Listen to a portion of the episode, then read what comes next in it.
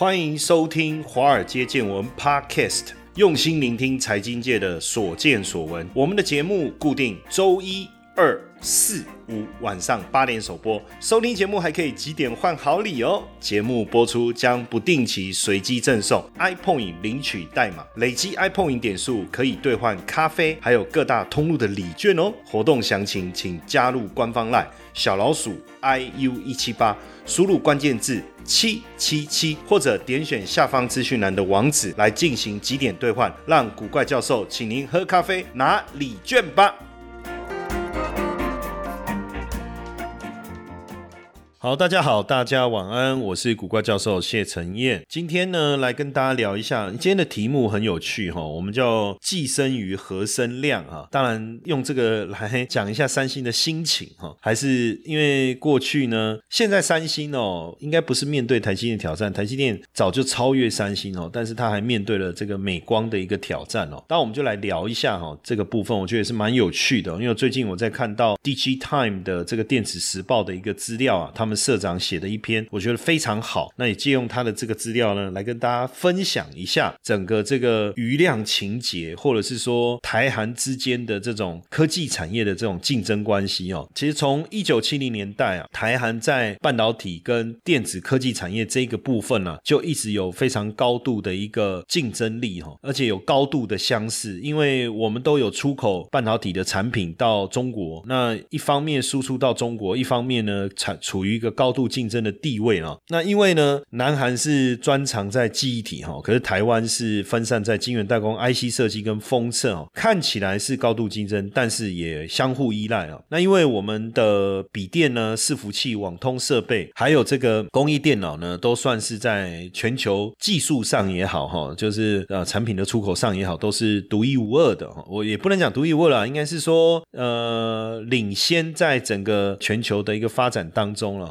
不过像三星啊、乐金啊，还是 SK 集团，其实在其他领域，不论是面板也好，或是电池也好，其实也是高度领先哦。那因为当然大家总是会拿台湾跟韩国来做一个比较哈，所以确实哈，确实有些地方我们是特别强啊。你说像台积电好了，它独占全球五十五趴晶圆代工的市场，而三星电子只有占十五趴，所以台积电的获利也比。在晶圆代工也远超过三星，这个部分确实我们是领先的哈，我们是领先的。但是呢，三星在整个记忆体产业的部分，全球市占率是高达四成哦，而且呃，整个半导体部门的获利其实有百分之九十是来自于记忆体，所以记忆体的部分，那三星当然也是领先哈，三星当然也是领先，但是基本上呢，呃，整个市场啊都被台积电给霸占住了，当然三星也是心有。有未干了哈，那三星有没有超越台积电的可能哦？其实半导体制成的技术在二十八纳米之前，大部分是以材料为主，但是进入七纳米以后啊，材料跟结构创新都非常非常的重要哈。那这个部分虽然三星好像在结构创新的技术上好像比台积电早哦，但是在技术上其实整个制程并没有超越这个台积电。那台积电当然除了制程技术之外，包括啊设备的投资，包括客户的支持，还有整个生态系，其实都做得非常非常的好，所以并不是要追上有这么的容易了哈。那而且我觉得还有一个比较关键的是什么？就是三星它不止做自己的产品，然后呃也做代工，所以为什么后来苹果把整个订单都转给这个台积电，跟这个部分也有很大的关系啊。所以假设三星想要超越台积电，势必要把代工部门整个拆开来，但是。拆开的可能性高不高呢？以目前来讲，我想还是相当的困难哦。而且台积电已经预告，在今年哦下半年就有机会量产三纳米制程了。为什么？因为去年台积电就掌握了 EUV 哦，这叫极紫外光的一个机台就有六十台了啊。这个部分在整个制程当中是相当相当的重要的哈，相当相当重要。那加上说现在 Intel 哦也宣告说要专注的往这个代工这个产业来发。发展的话，其实呃，Intel 的宣示啊，其实三星也非常的在意哦，因为如果真的晶圆代工这个领域呢，Intel 真的能够发展起来，对谁的威胁比较大？我相信对三星的威胁会比较大。那整体来看，过去二零零九年到二零一三年是三星成长最快的一段时间，因为当时呢搭上 iPhone 它这个行动通信跟智慧应用的热潮，那三星就定位自己是 Android 阵营的第一品牌嘛，那也确实成功的抢下了这个全世界手机第一品牌的宝座。那以手机为主力的这个资通讯部门，一度贡献整个三星电子的营业利益啊，高达百分之七十五。但是现在贡献三星获利的主力变成半导体了哈，半导体贡献的获利是来到五十五到六十趴。所以想要维持一半的获利来自于半导体，那你要有晶圆代工的支持。可是要晶圆代工的支持，却基本上我跟大家讲，它的半导体部门大部分的获利百分之九十是来自于记忆体哦，所以确实有些不切实际了哈。那三星跟台湾重叠竞争的领域是哪一块？就是半导体。台湾是美光主要的生产基地，像南亚啦、华邦、华邦电啊、旺宏啊，生产多种不同的记忆体。但是高阶记忆晶片，台湾还是三星的主要买主哈。那所以基本上这个部分确实哦，确实三星是擅长的。那这样来来去去看哈，就是说二零一九年呢，三星电子总共卖了多少只手机？三亿只哦，卖了三亿只。但是呢，呃，很明显显的就是在中国的这个市占率是节节败退了哈。那现在整个三星的事业体开始老化了，所以他们也开始往这个印度啦、越南啦哦，往印度跟越南走。但是到底到底这样的一个发展能不能有一些转变哦？目前我们看过去啊，整个电子科技产业的发展，台韩之间呢，产业发展的阶段是相当接近的哈。二零零九年以后，三星的手机部门，我们刚才谈到，它就是给给三星带来很大的获利。那呃但是这几年，就是因为中国产品、中国品牌的竞争呢，哦，所以三星当然也开始找台商来合作哦，找台商来合作，那也放弃了。你看这几年，它也开始放弃这个 LCD 这个面板产业哦，开始外包。那所以切往这个半导体产业这个方向来走，确实是看起来是他们目前的一个战略哦，目前的战略。那根据国际半导体产业协会所公布的资料来看呢，目前全世界半导体设备在二零二二年会突破一千亿美金哦。那韩国跟台湾购买的设备的金额分别占一二名哦，分别占一二名。所以半导体，因为半导体被称为产业非常重要的前端嘛哈，所以全世界都在关注这件事情。那目前这个半导体这个关键产业，当然掌握在韩国跟台湾的手上，但是呢，大家都面临一个问题，就是中国跟美国之间的一个这个叫中美贸易。战对不对哈？还有包括韩美国对中国的制裁等等哦，当然也影响到整个半导体产业的发展。这个是一个会影响韩国跟台湾在半导体产业上面的一个竞争的一个竞合关系的一个转变。另外一个呢，还有通膨、利息的上扬，也给整个产业带来一些变数哈，也给产业带来一些变数。未来通膨发生了，升息循环开始以后，就制造业来讲，会不会产生面临比较大的一个压？力，我觉得这个部分呢，可能也是呃我们要特别去关注的哈。那过去因为中国半导体整个市场占了全球百分之六十，那韩国呢，它出口百分之六十的半导体是输往中国，当然台湾也也是了哈。可是整个中美贸易战来讲，对台湾来讲，当然我们呃有做了一些政策上面的调整，可是韩国还是相当的依赖这个中国哦，相当依赖中国，所以这个部分当然还是有产。生比较大的影响，哦，产生比较大的影响。那为了维持跟中国的友好关系啊，南韩的产业奖励措施啊，不敢排除中国哦，包括呃电动车奖励措施。但是这个我我们看到，像这个中国禁止南韩的手机游戏在中国发行，可是南韩也是敢怒不敢言呐，哈。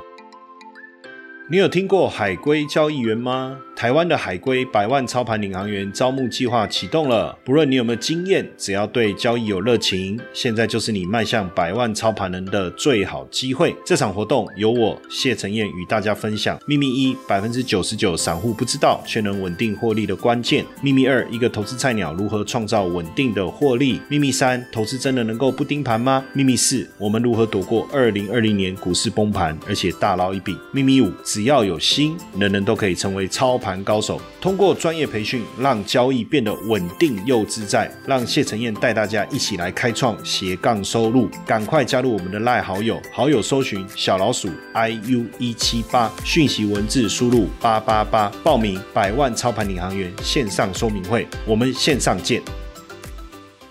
那从两千年开始，哈，这个南韩政府研究中国选择的重点产业，没有一个是失败的。那第一个被打败的国家是谁？就是南韩，哈。所以在二零零三年的时候啊，南韩钢铁业被中国超越；二零零四年石化被中国超越；二零零九年汽车与钢铁也被中国超越。那二零一四年手机产业被中国超越，后来 LCD 面板也被中国超越。所以现阶段，呃，当然就是。是韩国还能够称霸的，应该就是半导体。所以为什么大家会看到现在不论在半导体啊，还是在这个记忆体这一个领域啊，他们会紧抓着不放？我觉得这是一个非常重要的一个原因了哈。那未来南韩在半导体产业上，还有记忆体产业上，怎么样维持它的领先的态势哦？以目前来讲哦，记忆体的部分就低润的部分，三星是掌握全球呃，三星、海力士加美光哈，三个是。掌握了全球百分之九十的市场哈，那市占率最高的是三星，再来是海力士，三星、海力士这都是韩国的公司哦。那第三是美光，美光是美国的，美国的哈。但是记忆体的部分呢，三星能不能一直独占鳌头，也是大家在关注的重点哦。为什么呢？因为最近呢，我们看到去年，应该说去年哈，这个美光的这个记忆体的技术呢，已经开始领先哦。这个在去年李国鼎纪念论坛的时候呢。台积电的董事长刘德英呢，就特别谈到说，美光的技术其实已经从落后三星变成超越三星了哈。二零一六年的时候呢，三星领先全球进入十纳米 EX 制程哦，那领先美光半年到一年。但是过了五年，这个记忆体从 EX 到 EY 到 EZ 三个四代眼镜以后。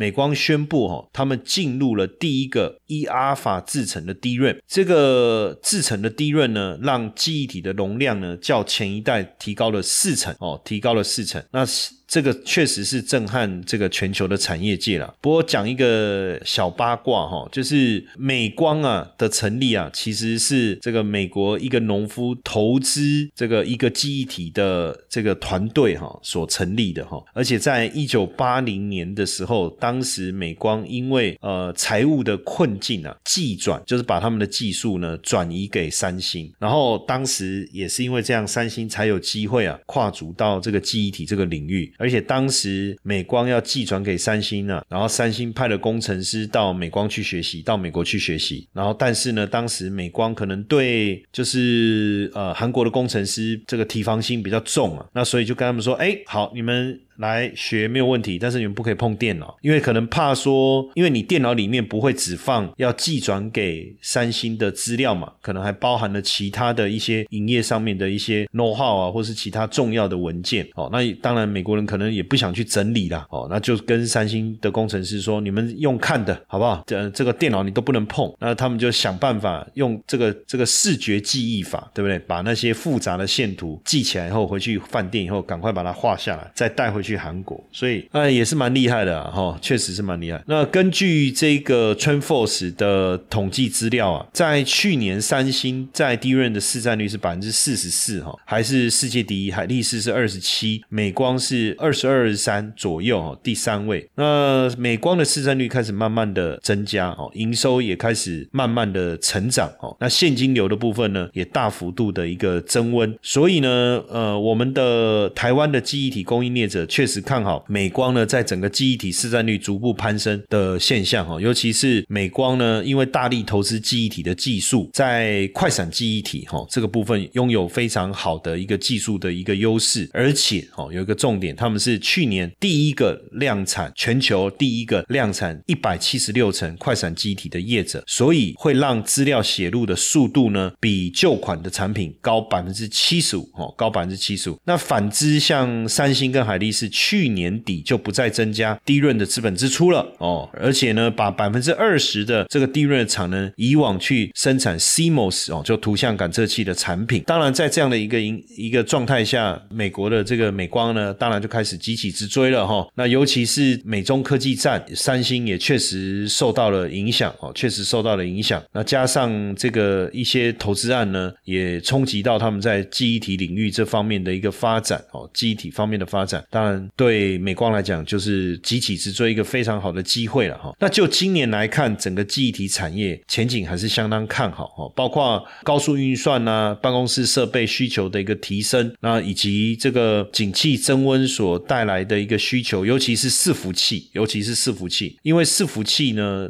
它需要用到大量的这个记忆体，还有包括现在的这个电动车啊，或是我们讲汽车的多媒体娱乐，对记忆体的需求也是大幅度的增加。那这个部分呢，也推升了整个记忆体的需求哈，所以供应的部分呢，没有急速的跟上哦，所以也让记忆体的价格开始稳定的一个上扬哈。那以目前来看，美光在快闪记忆体的部分。立体的堆叠技术啊，是领先对手哦，领先对手。那虽然快闪记忆体的价格还在下滑哈，不过呃，固态硬碟产品容量在上升，所以记忆体颗粒的容量会越来越大。哦，那低利润的小容量的产品被取代哦，所以慢慢的这个像美光这些记忆体的营收获利表现啊，就是会被带动起来哈，会被带动起来。那这样看起来哈，看起来就是我们刚才回回想这个刘德英董事长的话，就说这个美光啊，它整体的技术啊超越这个全球领先啊，实际上确实大家就会觉得很惊讶嘛，对不对？因为在这个低润啊，跟记忆体的快闪记忆体的部分，美光超越了三星，这是一个非常重要的一个转变嘛，哈，重要的一个转变。当然，这件事情对业界来讲是非同小可哈，因为呃，台积电跟美光合作以后啊，一起来打世界杯啊，更能够呃有利于整个台湾，不管是半导体也好，还有记忆体整个产业的发展哦。其实台积电跟美光合作啊，当然有它客观的产业环境跟条件哦。记忆体三强，三星、海力士。跟台湾都是处于竞争状态。那日商的凯霞没有低润，那美光它的生产基地在台湾，所以跟台湾本身就有合作上面的一个优势。那台湾跟美国呢，半导体产业持续的合作越走越近，当然是一个啊，就整个目前全球对半导体产业高度需求的这个环境下来看，当然是好事嘛。哦，当然是好事。那三星当然也在加速他们在机体上面的一个技术了哦，所以我相信这个部分。会呃，就是彼此互相竞争，然后互相领先吧。我觉得好。那未来我我觉得我们也要特别关注的是整个这一个记忆体发展的三个趋势哦。记忆体发展的三个趋势，包括记忆体哦，AI 时代的降临，那对于这个 n e t Flash 重要性的提升，还有包括这个 DRAM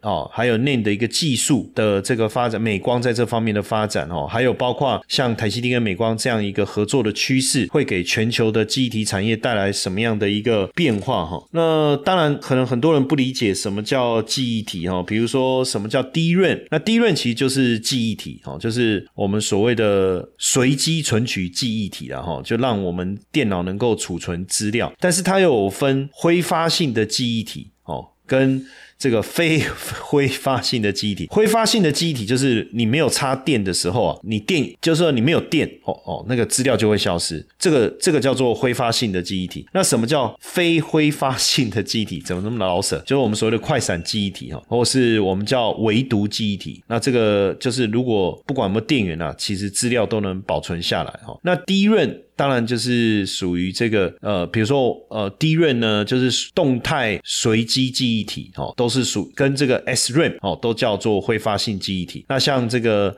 n o f r e s h 啊，还有 n a m e f r e s h 啊，这种属于非挥发性记忆体，哦，属于非挥 非挥发性的记忆体，好不好？OK，那所以大概就理解了哈。那现在低润当然还是一个寡占的市场啊，那但是呢，我觉得在这个发展过程中，只要不是被韩国这个全部拿下来，也不见得就是说我们都没有机会哈。所以现阶段来看，低润的概念股，哈，像华邦电、哈南亚科。金豪科、创建跟茂系哦开始有所表现，然后低润的模组厂创建、威刚跟平安哦也是开始慢慢的股价也有浮现这个转强的一个迹象哦。那因为最近五年低润的价格从一七年年中开始大幅度的一个下跌，跌到了二零二零年的上半年结束，下半年开始转强哦。以近期来看，整个记忆体的走势呢，其实已经开始寒冬已经过去了哦，在二零二零年左右落左右。落底以后。就开始谷底出现反弹哦，出现反弹。那随着市场的需求，我们刚才讲到高速运算啊、伺服器啦、电动车等等哦，所以这个价格也开始转强。那当然，这个在近期这个俄乌事件哦，当然也让整个记忆体的价格开始攀升，所以也给台湾的相关的记忆体类股啊带来一些投资的一个机会哦。那所以当然这是这是一个短期的现象，还是一个长期投资的机会？会哦，我觉得当然大家可以也可以持续去观察。其实就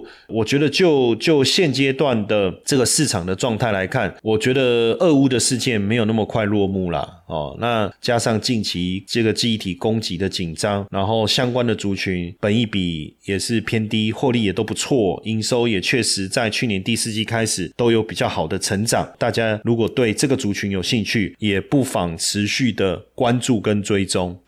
接下来就是我们今天的彩蛋时间，iPhone 的代码 H 四五四五。